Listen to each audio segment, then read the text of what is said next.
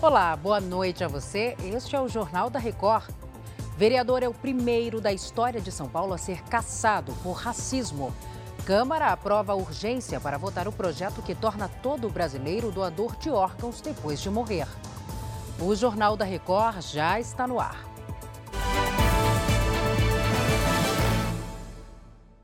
Oferecimento Consórcio Bradesco. Conquiste sua casa nova sem juros e sem entrada. A Câmara Municipal de São Paulo cassou pela primeira vez na história o mandato de um vereador por racismo. Camilo Cristófaro do Avante teve um áudio vazado durante uma CPI com uma frase racista. Vamos falar com a Caterina Chute sobre este assunto. Caterina, boa noite. Como foi essa votação? Oi, Salsi. Muito boa noite para você e também para todos que nos acompanham. Olha, a decisão foi unânime. Foram 47 votos para que ele perdesse o cargo, cinco abstenções e nenhum parlamentar foi contra. Essa é a primeira vez na história da Câmara Municipal que um vereador perde o mandato por racismo. A gente lembra que Camilo Cristófaro do Avante teve um áudio vazado em maio do ano passado, durante a CPI dos aplicativos, onde fez um comentário racista. Após o episódio, ele foi desfiliado do partido. Camilo Cristófaro ainda não se manifestou. Ele é o terceiro vereador da história da Câmara Municipal de São Paulo a ser cassado.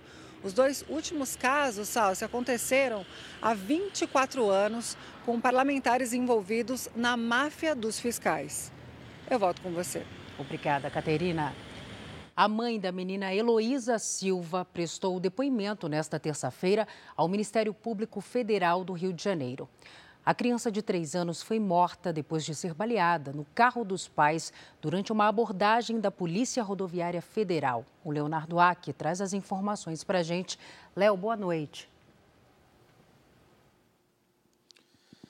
Boa noite, Celso. Boa noite a todos.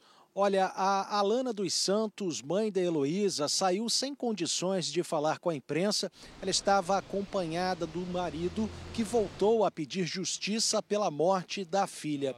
O William Silva disse ainda que, enquanto a filha passava por uma cirurgia no hospital, ele se sentiu muito intimidado pelos policiais que queriam levá-lo para prestar depoimento. A Heloísa Silva, de três anos, levou dois tiros durante a abordagem dos três policiais rodoviários federais no dia 7 de setembro. Um dos agentes admitiu ter atirado porque ouviu barulhos que pareciam tiros. A família nega. Os policiais foram afastados e a justiça negou a prisão dos agentes, mas determinou o cumprimento de uma série de medidas cautelares, como o uso de tornozeleira eletrônica. Salsi. Obrigada, Léo. Uma operação da Marinha e da Polícia Federal apreendeu mais de 3,6 toneladas de cocaína na costa de Pernambuco. A droga estava em uma embarcação que tinha como destino o continente africano e que estava aproximadamente a 33 quilômetros do Recife. Os cinco tripulantes foram presos em flagrante por tráfico internacional de drogas.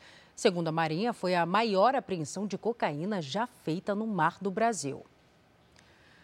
A Câmara dos Deputados aprovou a urgência do projeto que prevê que todo brasileiro será considerado doador de órgãos após a morte, a chamada doação presumida. E o Matheus Escavazini traz as informações direto de Brasília. Matheus, boa noite para você. Boa noite para você, Salsi. Segundo o projeto, a doação só não será feita se a pessoa manifestar que não tem o interesse de ser doador. Com a urgência aprovada, o projeto já pode ser votado nas próximas sessões, diretamente no plenário, de forma mais ágil, sem passar por comissões. O projeto tem o objetivo de facilitar os transplantes de órgãos no Brasil. Atualmente, mesmo com a decisão individual, a doação só acontece com autorização da família. De acordo com o Ministério da Saúde, mais de 60 mil pessoas aguardam na fila por transplantes de órgãos. O tema da doação de órgãos ganhou destaque após o apresentador Faustão, de 73 anos, passar por um transplante de coração no mês passado. Salce. Obrigada, Matheus. A Organização para a Cooperação e Desenvolvimento Econômico elevou a projeção para o crescimento do PIB global neste ano. Vamos olhar aqui no nosso telão. A alta passou de 2,7% para 3% em relação à estimativa divulgada há três meses. A OCDE também revelou que a economia brasileira deve crescer de 1,7% para 3,2% em 2023. O PIB representa a soma total de todos os bens e serviços que são produzidos. Uma decisão da fundação responsável pelas coletas de sangue em Minas Gerais divide opiniões. Baseada na Constituição, a Hemominas vetou uma campanha da cantora Ludmilla que pretendia oferecer ingressos para o show dela em troca de doações.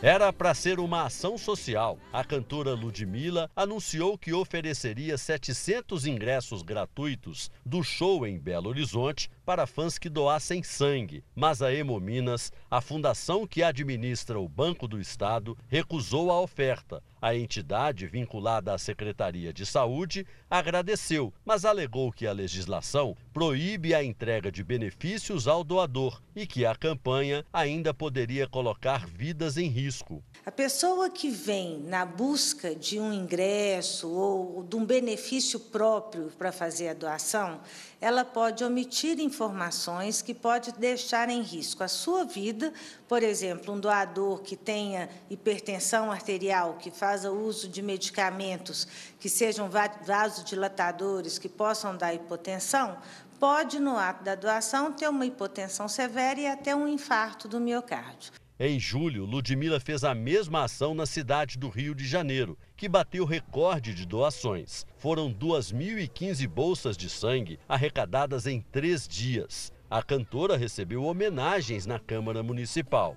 Nas redes sociais, ela lamentou a decisão da Hemominas. Falta sangue nos hemocentros de todo o Brasil. E quando alguém faz algo para incentivar a doação, simplesmente freiam o movimento. Neste momento, metade do estoque de sangue de Belo Horizonte está abaixo do normal. O estado é de alerta para os tipos A e B negativos e O positivo além de crítico para o O negativo. A Constituição da República de 88, ela proíbe expressamente qualquer tipo de comercialização do sangue. Né? Em complemento à Constituição, veio uma lei federal de 2001, a famosa Lei do Sangue, que complementou essa disposição, proibindo a ideia da comercialização, né? que a ideia da doação tem que ser um ato de altruísmo, de voluntariado, e colocou expressamente que é proibida qualquer tipo de remuneração nesses casos. Nas ruas, a decisão da Hemominas divide opiniões. Isso não é uma coisa que é comércio, não. Você acha que é comércio? Não é feito todos os exames para ver se a, o tipo sanguíneo está contaminado ou não? Qual a diferença faz? Sendo doador só por causa de um ingresso. O show está marcado para o próximo dia 30 na Arena Independência, estádio do América Mineiro. Ainda em Minas Gerais, a Justiça mandou bloquear mais de 346 milhões da siderúrgica Uzi Minas. A medida é por reparação pela emissão de poluentes na unidade de Ipatinga. A decisão destaca que a partícula conhecida como pó preto é nociva para as pessoas. A Uzi Minas disse por nota que vai recorrer e que segue todos os compromissos para a redução das emissões de poluentes. O ministro Alexandre de Moraes, do Supremo Tribunal Federal, determinou que sejam soltos quatro investigados no caso da suposta fraude em cartões de vacinação do ex-presidente Jair Bolsonaro. Matheus Escavazini está de volta aqui com a gente, ele tem os detalhes. Matheus. Salsi, serão soltos o sargento do Exército Luiz Marcos dos Reis, o ex-major do Exército Ailton Gonçalves, o capitão da reserva do Exército Sérgio Cordeiro e o ex-secretário municipal de governo de Duque de Caxias, João Carlos de Souza Brecha. De acordo com o ministro Alexandre de Moraes, a manutenção das prisões não é mais necessária, mas serão aplicadas outras medidas. Todos estão proibidos de sair da cidade onde moram, terão os passaportes cancelados e vão ter que usar tornozeleira eletrônica. Além disso, não poderão usar arma de fogo e nem usar redes sociais ou se comunicar com outros investigados. Em maio, a Polícia Federal começou a apurar um suposto esquema de registros falsos dos cartões de vacinação do ex-presidente Jair Bolsonaro e de outras pessoas. Salce. Obrigada, Matheus. Bom descanso para você. O ministro do Supremo Tribunal Federal, Dias Toffoli, anulou a suspensão, suspeição do juiz federal Eduardo Apio nos casos envolvendo a Operação Lava Jato. Toffoli também suspendeu um processo administrativo contra Apio. Na decisão, o ministro disse que todos os procedimentos administrativos sobre magistrados que atuaram na Lava Jato devem ser julgados pelo Conselho Nacional de Justiça. Apio é alvo de uma investigação do CNJ por suposta ameaça ao filho do desembargador federal Marcelo Malucelli.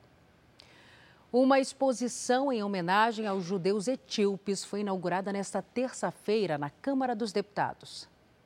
A exposição narra a história dos milhares de judeus etíopes que foram da África para o Oriente Médio para escapar de perseguições políticas e religiosas. O caso é conhecido como Beta Israel e ocorreu entre as décadas de 1980 e 1990. O presidente em exercício da Câmara, deputado Marcos Pereira, do Republicanos de São Paulo, participou da abertura da exposição e destacou a força da tradição judaica. A saga dos judeus etíopes que migraram para Israel é o único episódio conhecido na história da humanidade em que negros pobres e perseguidos partiram da África para uma melhor situação econômica e social e não para a escravidão. Os Estados Unidos anunciaram que vão enviar tanques de guerra para a Ucrânia. A previsão inicial era que os veículos fossem enviados em janeiro. O anúncio foi feito pelo secretário de Defesa americano, Lloyd Austin, em encontro com representantes de mais de 50 países em apoio a Kiev, na Alemanha. A Casa Branca havia prometido entregar às Forças Armadas Ucranianas 31 tanques no início do ano. Um treinamento para operar os veículos também será oferecido aos soldados. A Rússia confirmou que o presidente Vladimir Putin vai se reunir com o líder chinês Xi Jinping em Pequim. Na capital chinesa, o líder russo vai participar do terceiro Fórum da Nova Rota da Seda em outubro. Esta será a primeira viagem de Putin ao exterior desde que um mandado de prisão foi emitido contra ele pelo Tribunal Penal Internacional em março. Putin foi acusado de cometer crimes de guerra, incluindo a deportação ilegal de crianças da Ucrânia para a Rússia. Moscou nega as acusações. Já na Austrália, a onda de calor recorde fez com que autoridades declarassem estado de emergência para o sul do país. Mais de 500 bombeiros tentam controlar pelo menos 60 focos de incêndio em todo o estado de Nova Gales do Sul. Pelo menos 20 escolas suspenderam as aulas na região. Agora, futebol começou nesta terça-feira a fase de grupos da Liga dos Campeões da Europa. E logo de cara já tivemos goleada e até gol de goleiro. Atual campeão da Liga, o Manchester City tomou um susto quando o Bucari abriu o placar para o Estrela Vermelha da Sérvia. No primeiro minuto do segundo tempo, o City empatou com Julian Álvares. Depois, o argentino marcou mais um, contando com a falha do goleiro Glacier. A virada já estava definida, mas ainda deu tempo para Rodri marcar o dele. Manchester City 3 a 1. Outro favorito que começou bem foi o Barcelona. Recém-chegado à equipe, o português João Félix marcou primeiro contra o Royal Antuérpia da Bélgica. No segundo, João Félix cruzou e Lewandowski mandou para as redes. O brasileiro Rafinha tentou cruzar, a bola desviou na defesa e entrou, 3 a 0. Gavi também entrou na festa e fez o quarto do Barça. E o nome do jogo, João Félix fez o segundo dele no jogo e quinto e último do Barcelona. Na Itália, Lazio enfrentou o Atlético de Madrid. Os visitantes saíram na frente com Barrios. Quando a derrota parecia inevitável, no último lance do jogo, o goleiro Provedel se mandou para a área adversária e de cabeça garantiu o um empate para Lazio, 1 a 1. Este foi o Jornal da Record. Ouça essa e as outras edições dos boletins JR 24 horas, agora também nas plataformas de áudio. Você fica agora com Fala que eu te escuto. Record 70 anos, tem a sua cara. Boa noite para você, cuide-se. Tchau.